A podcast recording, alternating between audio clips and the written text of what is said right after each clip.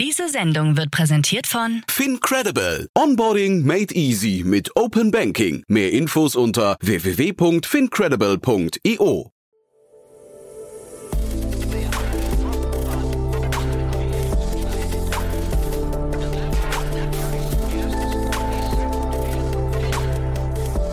Startup Insider Daily. Morgen Update. Einen wunderschönen guten Morgen und herzlich willkommen zu Startup Insider Daily. Mein Name ist Jan Thomas. Heute ist Dienstag, der 7. Juni. Ja, das sind heute unsere Themen. Robert Habeck präsentiert Entwurf für Startup-Strategie. Trade Republic sammelt 250 Millionen Euro ein. Bosch legt einen 250 Millionen Euro Fonds auf. Tesla kündigt die Optimus-Präsentation an. Und Alibaba liefert 10 Millionen Pakete mit Robotern aus.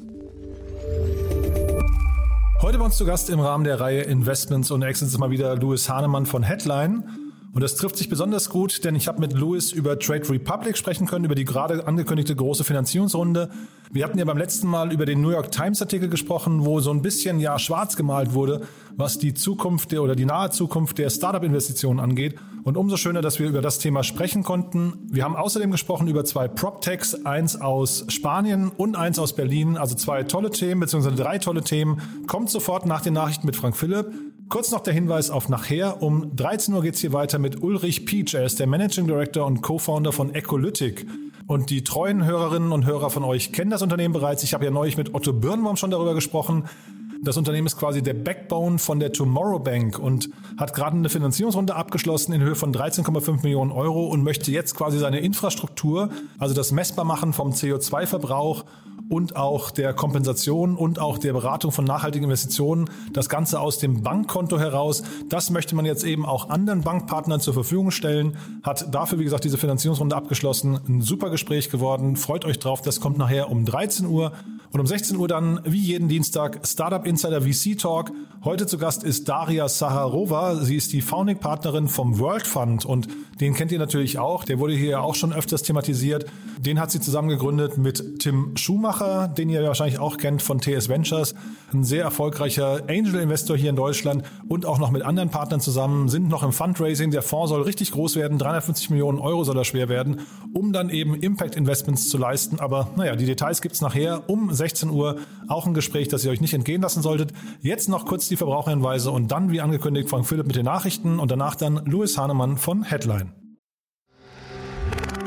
Werbung.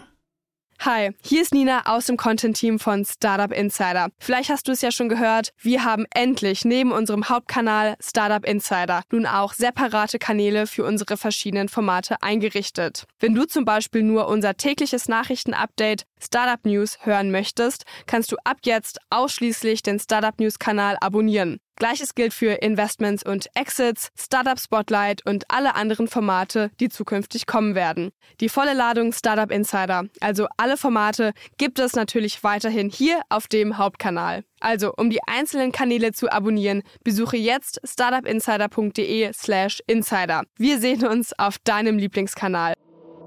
Startup Insider Daily. Nachrichten. Habeck will Wagniskapital leichter ermöglichen. Bundeswirtschaftsminister Robert Habeck hat einen Entwurf für eine neue Startup-Strategie vorgelegt. Startups in Deutschland sollen demnach leichter Risikokapital erhalten können. Künftig sollen auch Versicherungen und Pensionskassen Geld als Wagniskapital anlegen dürfen, was in vielen anderen Ländern bereits zum Standard gehört. So fließen in den USA, den Golfstaaten, Skandinavien, Großbritannien und anderen Ländern schon seit Jahren große Summen aus den Rentenkassen über Wagnistöpfe in die Finanzierung von jungen Firmen. Die Bundesregierung wird den deutschen Wagniskapitalmarkt weiter stärken und zusätzliche Möglichkeiten für großvolumige Finanzierungen durch inländische Investoren schaffen, heißt es in dem Strategiepapier. 250 Millionen Euro für Trade Republic. Der Neo-Broker Trade Republic hat seine letzte Finanzierungsrunde um 250 Millionen Euro erweitert. Die Runde wurde vom kanadischen Lehrerpensionsfonds OTPP angeführt. Bestandsinvestoren beteiligten sich ebenfalls. Die Bewertung von Trade Republic steigt somit auf 5 Milliarden Euro. Das zusätzliche Kapital soll vor allem in die Produktentwicklung gesteckt werden, wie das 2015 gegründete Unternehmen erläutert. Bei einer der bisher größten Fintech-Finanzierungen Finanzierungsrunden in Europa erhielt das Berliner Unternehmen 740 Millionen Euro. Damals lag die Bewertung bei 4,4 Milliarden Euro. Neuer Bosch-Fonds mit 250 Millionen Euro. Der weltgrößte Autozulieferer Bosch hat einen fünften Wagniskapitalfonds für Startups aufgelegt. Dieser hat ein Volumen von 250 Millionen Euro, was der Geschäftsführer von Robert Bosch Venture Capital Ingo Ramesol kommentierte mit, die Tickets werden größer und die Deals teurer. Neben Kapital will man auch Know-how und operative Unterstützung bei Bosch anbieten. Insgesamt hat der Konzern im Laufe der Zeit fast eine Milliarde Euro in Fonds investiert. In den USA wurde nach Sunnyvale in Kalifornien jetzt ein zweites Büro in Boston eröffnet. Wir wollen noch dichter an der Szene sein und unsere Beteiligungen an der Ostküste direkter begleiten können, so Ramesol. Falschparkergebühren bei E-Scooter-Anbieter Lime. Lime will härter gegen Falschparker vorgehen und verrechnet ab sofort zusätzliche Gebühren. Diese fallen an, wenn Nutzer ihren E-Scooter an Orten abstellen, an denen das nicht erlaubt ist oder wo Personen behindert werden können. So sollen künftig auch keine Eingänge, Kreuzungen oder Haltestellen öffentlicher Verkehrsmittel blockiert werden. Richtiges Parken ermöglicht es uns, eine zuverlässige Mobilitätsoption anzubieten, die emissionsfrei ist und ein respektvolles Miteinander im öffentlichen Raum garantiert, heißt es dazu seitens Lime. Die Konkurrenten Bird und Tier hatten bereits zuvor ähnliche Regeln aufgestellt. Tesla will Optimus-Roboter zeigen. Ende September könnte Tesla eine funktionsfähige Version seines Optimus genannten Roboters zeigen. Der humanoide Bot soll Elon Musk zufolge in Zukunft in Tesla-Werken eingesetzt werden. Musk hatte bereits mehrfach betont, dass der humanoide Roboter allgemeine physische Aufgaben übernehmen soll, die für Menschen zu langweilig oder zu gefährlich sind. Der Tesla-Bot ist Musks große Zukunftshoffnung. Ich denke, Tesla Optimus hat das Potenzial, mit der Zeit bedeutender zu werden als das Fahrzeuggeschäft, hatte er im Februar vor Investoren gesagt. Ursprünglich war der Tesla AI Day für den 19. August geplant gewesen. Nun wurde er auf den 30. September verschoben. Tesla will womöglich 10% der Mitarbeiter entlassen. Weil Elon Musk ein super schlechtes Gefühl in Bezug auf die Wirtschaftsentwicklung hat, sollen anscheinend 10% der Belegschaft von Tesla entlassen werden. Dies geht aus einer internen Mail an die Führungskräfte hervor, in der Musk erklärte, dass Tesla in vielen Bereichen überbesetzt sei. Die Gesamtzahl der Mitarbeiter wird steigen, aber die Zahl der Angestellten sollte ziemlich gleich bleiben. Demzufolge werde es wohl weniger feste Jobs geben und stattdessen mehr Leiharbeiter und mehr Jobs auf Stundenbasis. Zudem gibt es einen weltweiten Einstellungsstopp beim E-Auto-Hersteller. Derzeit sind bei Tesla rund 100.000 Menschen angestellt. Eine offizielle Mitteilung des Autobauers zu dem geplanten Stellenabbau liegt bisher nicht vor. TikTok mit erstem Paid-Format. TikTok experimentiert mit einem neuen Modell. Hierzu schließt sich die Videoplattform mit Peerpop zusammen, um eine Comedy-Doku-Serie zu starten, die von Jericho Menke moderiert wird. Peerpop ist eine Plattform, die es Kreativen ermöglicht, ihren Einfluss durch Herausforderungen und Markensponsoring zu monetarisieren. Für 5 Dollar können Nutzer von TikTok die neue Comedy-Serie Finding Jericho abonnieren, die aus acht Folgen besteht. Die ersten beiden Minuten jeder Folge sind kostenfrei zu sehen. Letzten Monat hatte TikTok ein Live-Monatsabo für Kreative auf Einladungsbasis vorgestellt, nachdem der Dienst im Januar 2022 erstmals präsentiert wurde. Stone Co. verdoppelt Umsatzwachstum. Das als brasilianisches Square Pendant geltende Stone Co. hat sein Umsatzwachstum weiter beschleunigt. Im ersten Quartal des Geschäftsjahres wuchs der Umsatz gegenüber dem Vorjahr um 138,6 Prozent auf umgerechnet 402 Millionen Euro. Im Vorquartal gab es einen Umsatzplus von 87 Prozent. Die Ergebnisse des ersten Quartals 2022 stimmen uns zuversichtlich. Wie wir in unseren Jahresergebnissen hervorgehoben haben, haben wir uns für 2022 vorgenommen, unseren Kernwachstumsmotor auszubauen, unser Geschäft zu vereinfachen und erste Beweise für die Erholung unserer Rentabilität zu liefern, so Thiago Piau, CEO von StoneCo. Microsoft senkt Umsatzprognose. Trotz gut laufender Geschäfte muss Microsoft seine Prognose für das laufende Quartal leicht nach unten korrigieren. Verantwortlich dafür sind vor allem externe Faktoren wie die steigenden Zinsen und andere Währungseffekte. Jetzt kalkuliert Microsoft für das letzte Quartal des laufenden Geschäftsjahres mit einem Umsatz von 51,94 bis 52,74 Milliarden Dollar. Vorher war der Konzern noch von 52,4 bis 53,2 Milliarden Dollar ausgegangen. Der Überschuss dürfte 16,85 Milliarden bis 17,43 Milliarden Dollar erreichen, nachdem bestenfalls 17,74 Milliarden in Aussicht gestellt worden waren. Alibaba-Roboter liefern 10 Millionen Pakete aus. Autonome Roboter der Alibaba Group haben bis zum 31. März mehr als 10 Millionen Pakete ausgeliefert, wie das Unternehmen erläutert. Seit September 2020 liefern mehr als 500 elektrische, fahrerlose Roboter, die auf Mandarin Xiao Manlavi oder kleine Esel genannt werden, an Universitäten in ganz China aus. Sie können ihren Weg zu 99,9 Prozent ohne menschliches Eingreifen finden. Laut der Forschungsgruppe Euromonitor International ist die letzte Meile die Achillesferse der Logistikunternehmen und macht bis zu 28 Prozent der gesamten Versandkosten aus. Startup Insider Daily. Kurznachrichten. Da sich im Jahr 2021 im Tech-Sektor so viele Mitarbeiter gewerkschaftlich organisiert haben wie nie zuvor, hat Microsoft-Präsident Brad Smith auf seinem Blog einige Grundsätze veröffentlicht. Darin erkennt das Unternehmen grundsätzlich das Recht seiner Mitarbeiter an, sich zu organisieren und verpflichtet sich auch konstruktiv mit denjenigen zusammenzuarbeiten, die dies tun. Google wurde in Australien zu einer Entschädigungszahlung in Höhe von umgerechnet 466.000 Euro an den ehemaligen stellvertretenden Regierungschef des Bundesstaates New South Wales, John Barilaro, verurteilt. Dabei ging es um Verleumdungsvideos eines Komikers, das auf der Online-Plattform YouTube vertrieben wurde. Barilaro war durch die Videos derart traumatisiert worden, dass er vorzeitig aus der Politik ausgeschieden ist.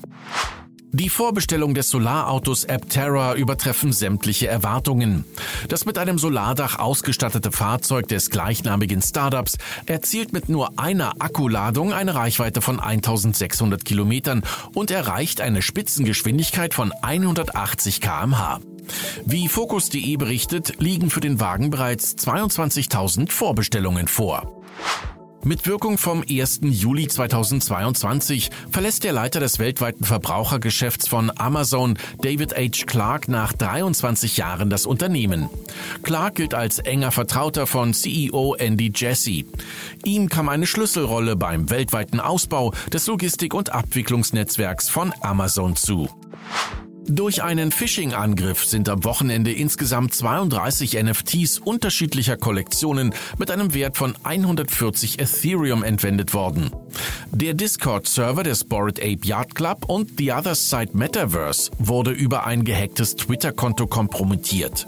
Anschließend wurden Besitzern von Bored Ape Yard Club, Mutant Ape Yard Club und The Other Side NFTs über eine speziell präparierte Phishing-Website seltene Giveaways versprochen. Und das waren die Startup Insider Daily Nachrichten von Dienstag, dem 7. Juni 2022. Startup Insider Daily. Investments und Exits. Sehr schön. Ich freue mich. Louis Hahnemann ist wieder hier von Headline. Hallo Louis.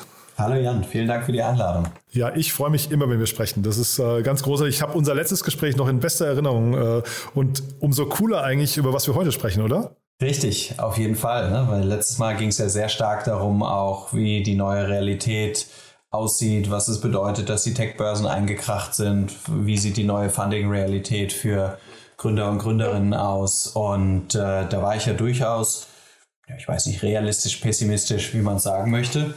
Und äh, jetzt gibt es aber eine Meldung, die ähm, aus der Sicht sehr positiv ist. Äh, Trade Republic, ähm, ja, eine der gehyptesten Firmen, Berliner Firmen die letzten Jahre, hat äh, 250 Millionen eingesammelt ähm, von mehreren Investoren, aber es war ein, gab einen ganz klaren Lead. Das ist ähm, der kanadische Lehrerpensionsfonds aus Ontario. Ähm, die sind ja selbst unglaublich groß, haben 250 Milliarden an der Management und haben sich jetzt entschieden, ähm, mitzumachen bei dieser Runde und haben 250 Millionen Euro in Trade Republic investiert. Und das Spannende ist, worüber wir letztes Mal viel geredet ist die Bewertung. Und die Bewertung ist leicht gestiegen. Ne? Ist jetzt nicht mehr so verrückt, wie wir haben unsere Bewertung verdoppelt, aber ungefähr vor einem Jahr, also Mai 21, hat das Unternehmen ähm, halt auf eine 4,4 Milliarden äh, Euro Bewertung geraced und jetzt sind sie bei 5 Milliarden. Ne? sagen. Das ist schon ein solides Zeichen. Ja. Wollte ich gerade sagen, ne, da können wir alle erstmal aufatmen und sagen, es ist jetzt nicht ganz so düster, wie wir vielleicht, oder ne, wir, wir, wir haben ja letztes Mal einen Artikel aus der New York Times zum Anlass genommen. Das heißt, es waren jetzt gar nicht nur wir, die das gesehen haben oder du, sondern das war ja eher so das allgemeine Marktklima. Man, man hat so das Gefühl, es verändert sich gerade, die großen Runden werden nebenab, ne? aber jetzt hier ist ein gutes Signal. Ja, genau. Und es ist ein gutes Signal. Es ist jetzt ne, dahingestellt, ich glaube nicht, dass es jetzt eine Trendwende ist, sondern es ist, heißt, gute Firmen, die gute Traction haben, sind in der Lage, weiterhin Geld zu raisen. Ähm, aber auch hier ist natürlich immer die Möglichkeit der Investoren, kann man eine gewisse Kosmetik machen, ne, sozusagen. Also das Signal, eine Downround zu machen, ist halt so negativ, dass sich häufig dann auch Investoren und Gründer darauf einigen, vielleicht dann leichten Abtick zu machen, weil so groß ist der Unterschied dann natürlich nicht zwischen viereinhalb äh, und fünf, gerade weil man ja, das ist ja Post-Money, das heißt eigentlich, um es fair zu berechnen, muss man jetzt 4,4 plus die 250 Millionen äh, rechnen und dann ist die eigentliche Wertsteigerung schon sehr überschaubar. Aber wie der Gründer auch gesagt hat, im Vergleich dazu, dass Robinhood in, in, in, ja, in dem Zeitraum, an sie in der Börse sind, quasi fast ihren Wert halbiert haben, ist natürlich schon ähm, ein sehr, sehr gutes Statement. Das wollte ich sagen. Ich habe auch den Aktienkurs von Robinhood mir nochmal angeschaut und das sieht ja wirklich dramatisch aus. Ne? Jetzt, ich weiß jetzt nicht, mhm. inwieweit man die beiden Unternehmen wirklich eins zu eins vergleichen kann, aber der Markt ist sehr, sehr ähnlich.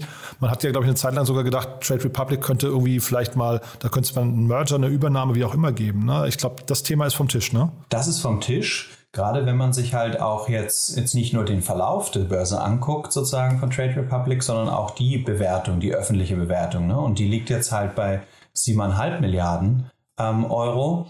Das heißt, die sind nicht annähernd in der Lage, quasi einen Trade Republic, was jetzt mit ungefähr 5 Milliarden bewertet ist, da irgendwie zu übernehmen. Ne? Es ist auch spannend zu sehen, weil sonst ist der Abstand zwischen einem amerikanischen und einem europäischen Player ähm, deutlich ähm, größer. Ja. Mhm. Und wenn man jetzt diese beiden Achsen nochmal weiterführt, ne, können wir uns ja sogar vorstellen, dass, dass, die Gespräche verlaufen irgendwann in zwei Jahren andersrum, ne? Äh, ja, vielleicht bin ich da doch nicht optimistisch genug. nee, also, das war jetzt auch vor, nur so dahingesagt. Ne? Ja. Vorstellen kann man, sich, kann, man sich, kann man sich vieles sozusagen, aber ich glaube schon, ne? die einen sind schon an der Börse notiert, da ist die Bewertung häufig schon noch realistischer sozusagen als jetzt in, in den Private Markets. Ja, sozusagen. So das, das ist für mich schon noch ein stärkeres Zeichen. Ja. Und in Europa gibt es ja auch noch eine Herausforderung von der Regulierung, die so ein bisschen problematisch für das Geschäftsmodell von Trade Republic äh, werden könnte. Ne? Sozusagen so dieses, die verdienen ja einen Großteil ihres Geldes daran, dass sie die Orders an eine bestimmte Börse weiterleiten und da gibt es jetzt halt Bestrebungen, ob das in Zukunft noch erlaubt sein sollte oder ob nicht der Anbieter immer zu der besten Börse äh, empfehlen muss, sozusagen, die für den Kunden am besten ist. Zeitgleich, ich glaube, man kann auch wahrscheinlich sagen, wenn jetzt das Marktumfeld nicht so rückläufig gewesen wäre und auch die, also generell die, die Börse natürlich äh, eingebrochen wäre, dann wäre wahrscheinlich die Runde sogar noch deutlich höher geworden. Ne? Weil das, das klingt ja erstmal so, dass, als wären wahrscheinlich dann die, die äh, KPIs, die Kennzahlen und so vom Unternehmen erstmal fundamental in Ordnung. Das, äh, das ist richtig. Hätte ich auch sozusagen so gesehen, wenn wir jetzt in 2021 mit solchen Zahlen gewesen wären, hätte mich jetzt nicht gewundert, wenn da irgendwie 6, 7, 7,5 Milliarden auch äh, dran gestanden äh, hätte. Quasi was jetzt wirklich sozusagen in den Zahlen passiert ist, also im Nutzerverhalten, da ist ja Trade Republic relativ ähm, zurückhaltend, die zu teilen. Also es gibt immer mal wieder irgendwie ein paar Aussagen, aber auch da ohne jetzt von Trade Republic zu wissen, muss man natürlich schon sehen, ähm, wenn man jetzt bei Schwab oder anderen Online-Brokern guckt, dass die Aktivitäten dort runtergegangen sind, weil die Leute haben nicht mehr so viel Spaß ne, dran, wenn es immer runtergeht. Sozusagen, viele haben ja jetzt in der Corona-Krise auch angefangen mit dem Trading und es ging irgendwie, äh, gab primär eine Richtung. Und äh, also ich glaube schon auch, dass die Zahlen jetzt nicht spezifisch auf Trade Republic, aber generell im Brokerage ähm, auch jetzt wahrscheinlich eher runtergehen oder sich stabilisieren. Hm. Ja, es wurde auf einfach un unglaublich viel Geld in den Markt geschwemmt. Ne? Das darf man nicht vergessen, dass dann irgendwie, äh, irgendwie seinen Weg an die Börse gefunden hat.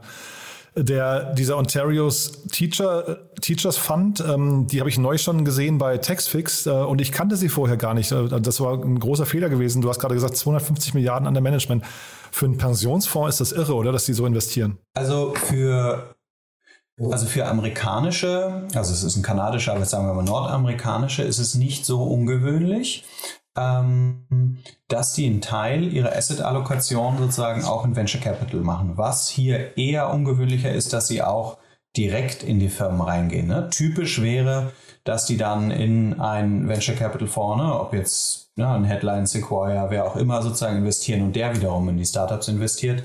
Ähm, aber die haben ähm, dann wirklich auch eine eigene Practice, dass sie in Growth Stage Firmen äh, investieren. Und ist das aus Sicht von einem Pensionsfonds? Also wenn ich mir jetzt vorstelle, ich wäre ein, ein Lehrer in Kanada und ich, ich sehe, dass da mein Geld irgendwie in Startups gesteckt wird. Ist das, ist das ein richtiger Match, würdest du sagen? Also aus, aus deutscher Sicht klingt es komisch, aber aus nordamerikanischer Sicht sind die Leute eigentlich dran gewohnt, ne? sozusagen, dass ihr Geld professioneller gemanagt wird und dass da ein Teil, ne, ich weiß jetzt nicht, wie groß sozusagen der Anteil ist, meine Vermutung ist, dass wir hier nicht von einem sehr, sehr großen Anteil sprechen, sondern dass der große Teil sozusagen wirklich in festverzinslichen, in ordentlichen, ich sag mal traditionellen Aktienfonds äh, liegt oder direkt drin und dann halt ein Teil, ne, man spricht da häufig zwischen 5 und 15 Prozent in alternativen Assets, Private Equity und Venture Capital ähm, investiert wird.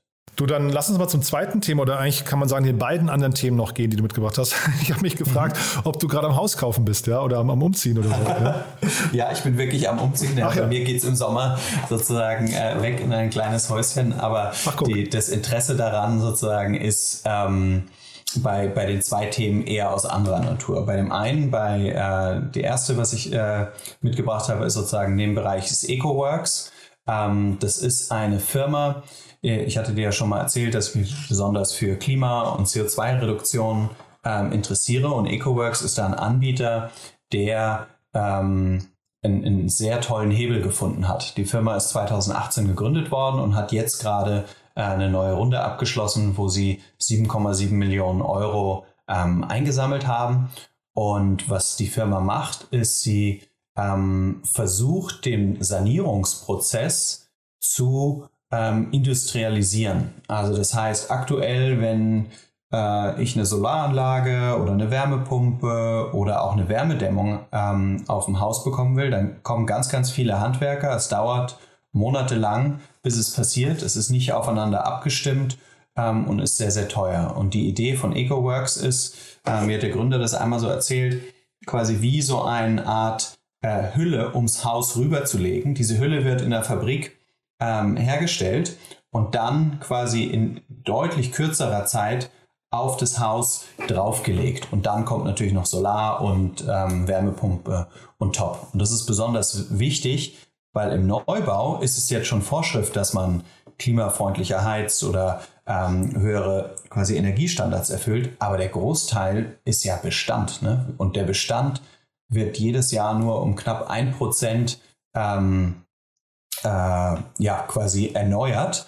Und das heißt, es dauert viel zu lange, wenn man es mit den bestehenden Mitteln macht. Deshalb sind so Anbieter wie EcoWorks, können natürlich auch andere sein, die da modulare, schnellere Lösungen gefunden haben, halt super wichtig. Und deshalb freut es mich natürlich, dass die jetzt ähm, hier nochmal Geld ähm, aufgenommen haben. Total, ja. Und ich habe mir bei, bei Crunchbase mal den, den Cap-Table angeguckt. Äh, Christian Vollmann auch dabei, ja, Alexander Jung den, und den auch Eric Walfors, die beiden Soundcloud-Gründer. Also irgendwie cooles Line-Up hinten dran und dann PropTech One ist wahrscheinlich sogar im Lead. Ich weiß es gar nicht genau. Ähm, also wir reden. Also die waren, waren jetzt sozusagen, ich glaube bei der neuen Runde sind es eher ähm, quasi ein paar Immobilienfirmen, die dabei sind also deren Investmentarm und dann auch noch ein paar, die in der Branche sozusagen immer in der erweiterten Branche sind. Zum Beispiel hier Varema, die sind äh, für Sonnenschutz und Verdunklung sozusagen ein, ein Player. Ist jetzt kein klassischer äh, Cap Table im Sinne von nur Venture Capital, sondern auch mehr Firmen, die dann am Ende auch quasi in der, in der Branche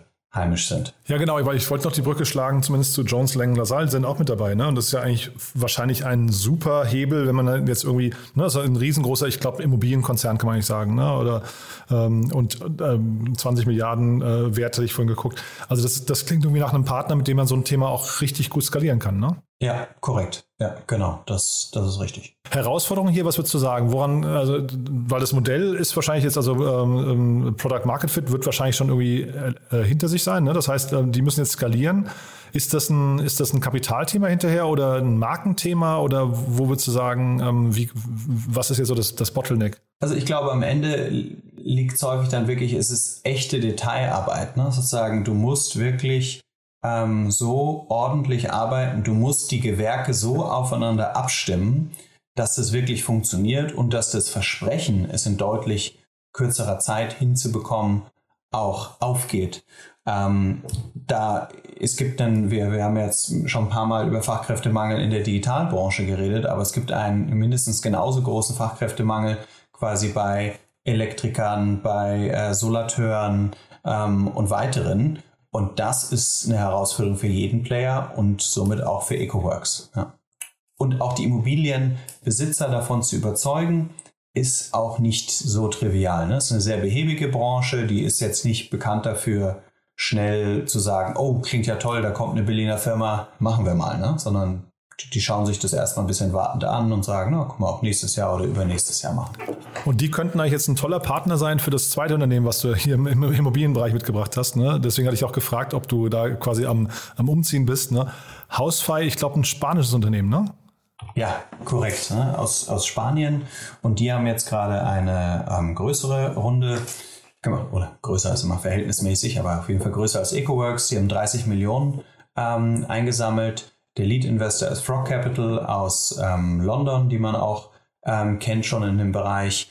Und dann, ähm, was Housefy sozusagen macht oder auch machen will, ist quasi so ein One-Stop-Shop für Immobilienlösungen, nenne ich es jetzt einfach mal. Ne? Sozusagen, dass ich sagen kann, ich kann hier Immobilienankauf und Verkauf über die Plattform machen. Ich kann aber auch das Management, wenn ich ein Vermieter bin, von meinen äh, Vermietungen machen und wirklich in die noch sehr traditionelle und ähm, ja, es ist eine Industrie, wo wenig Digitalisierung bis jetzt sozusagen eine Rolle gespielt hat. Das heißt, da ist auf jeden Fall noch Raum für Player. Deshalb finde ich es interessant. Gleichzeitig habe ich jetzt in, in den letzten Jahren auch sehr viele solche Pitches gesehen. Und Ach es ja. gibt wohl noch einen Grund, irgendwie, na, es ist wahrscheinlich, die Branche ist so behäbig und dann kommen die ganzen neuen Player, aber solange die Entscheider weiter behäbig bleiben oder sehr, sehr gut Geld verdienen, auch ohne digitalisierte äh, Projekte, ist es natürlich nicht trivial. Ja. Genau, also so ein bisschen, glaube ich, auch Hausverwaltung, aber ich habe mich insgesamt gefragt, es ist ein extrem großes Bündel an Dienstleistungen eigentlich, ne, die sie da zusammenpacken.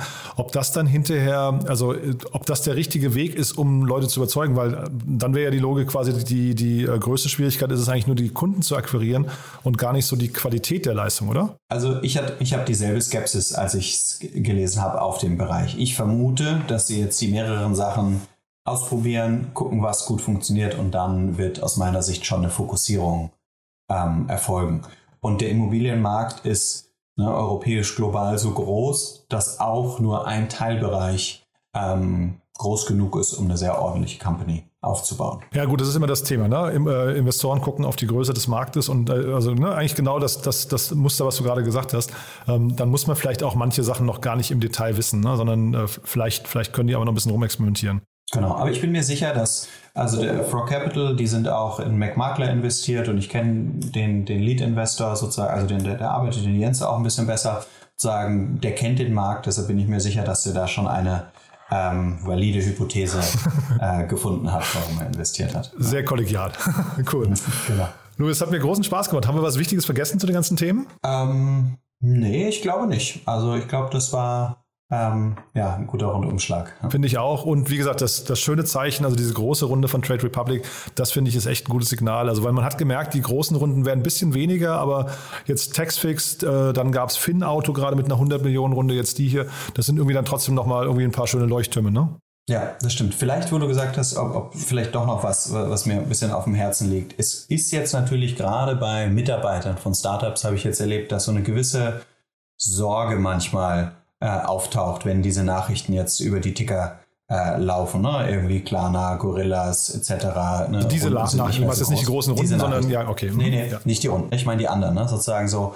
Und da ist, glaube ich, nur noch mal mein, äh, ich weiß nicht, Appell oder sowas. Es ist zwar in dem Moment dann unschön, falls Leute gehen müssen, aber die Branche ist immer noch in so einem Aufwärts ähm, Momentum drin, dass sich da wirklich niemand ähm, Sorgen machen muss. Ne? Das war mir nur noch mal ein Anliegen, weil das jetzt ein paar Mal von Leuten, auch Jüngeren sozusagen, die jetzt noch keine Krise erlebt haben, sozusagen so als Frage aufgekommen ist. Also da glaube ich schon, da ähm, klar müssen, müssen sich Leute vielleicht manchmal umorientieren, aber man hat es jetzt auch gesehen bei den größeren Entlassungswellen.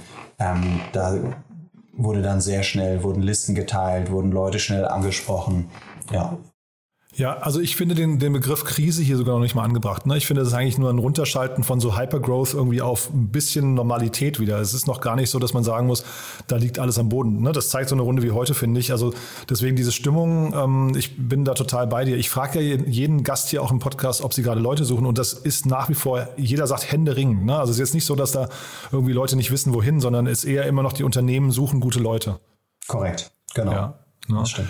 Und weil du gerade sagst Listen, dann vielleicht nochmal dazu dein, deine Meinung. Ich weiß nicht, ob du eine Meinung dazu hast, aber es ging ja jetzt bei Klarna rum, dass die eine Liste geteilt haben anschließend von, ich glaube, das war eine freiwillige Liste, wo Mitarbeiter sagen konnten, sie kommen, kommen drauf oder nicht. Ist das ein guter Weg? Also, äh, oder ist vielleicht auch, weil du es gerade selbst angesprochen hast, ist das ein gängiger Weg? Ist das eine Methodik, die man öfter sehen wird in Zukunft? Also für mich ist sie normal, weil wir das bei Rocket Internet, wo ich ja vorher gearbeitet habe, auch immer so gemacht haben und das in zweifachem Schritt.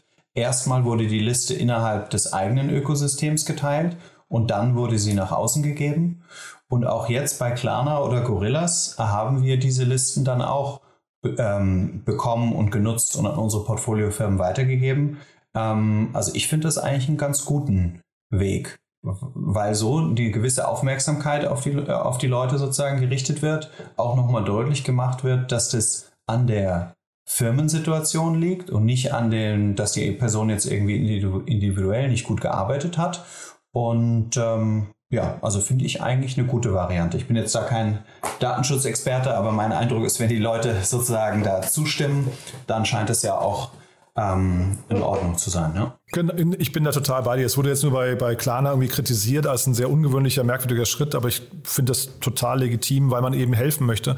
Und wahrscheinlich ist es genau wie du sagst, es stehen da ja auch nicht nur die Leute drauf, die irgendwie schlecht gearbeitet haben oder die, die, die schlechtere Hälfte oder so, ne, sondern das ist wahrscheinlich dann immer, äh, je nach Unternehmensstruktur, muss halt die Hälfte pro Abteilung einfach gehen oder so. Ne? Genau, oder bestimmte Positionen, wenn jetzt weniger rekrutiert werden soll. Also ich habe die Listen mir ja durchgeguckt, dann sind da halt auch relativ viele Recruiter drauf. Ne? Oder ähm, ja, das nur mal so ein Beispiel. Und das hat überhaupt nichts damit zu tun, dass die nicht gut recruited haben, sondern nur, dass es jetzt nicht mehr so stark gebraucht wird in dieser Firma. Nee, also ein cooler Hinweis noch, äh, man sieht, das äh, Ökosystem bleibt in Bewegung, bleibt spannend, aber ich finde, wie gesagt, jetzt erstmal mit Trade Republic können wir alle erstmal einen Haken dran machen, kurz aufatmen und sagen, ist es jetzt, also ne, die, die Richtung, zumindest die Richtung ist nicht ganz so düster vielleicht, wie man es gedacht hat. Ja, ja korrekt. Cool. Ja. Louis, dann ganz, ganz lieben Dank, dass du da warst und dann freue ich mich aufs nächste Mal.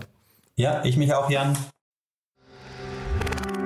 Werbung Hi, ich bin Paul, Product Manager bei Startup Insider und hier, um dir kurz unser Podcast-Verzeichnis vorzustellen. Mit einer wachsenden Liste von bereits über 10.000 Episoden ist unser Podcast-Verzeichnis die größte Sammlung deutschsprachiger Podcasts rund um die Themen Unternehmertum, Technologie, Digital Marketing und mehr.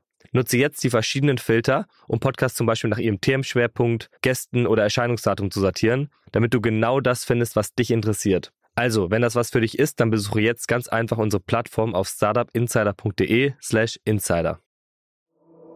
Startup Insider Daily, der tägliche Nachrichtenpodcast der deutschen Startup-Szene. So, das war Louis Hahnemann von Headline. Damit sind wir durch für heute Vormittag. Aber nicht vergessen, nachher geht's weiter um 13 Uhr mit Ulrich Peach, dem Managing Director und Co-Founder von Ecolytic. Ich habe es ja vorhin erklärt.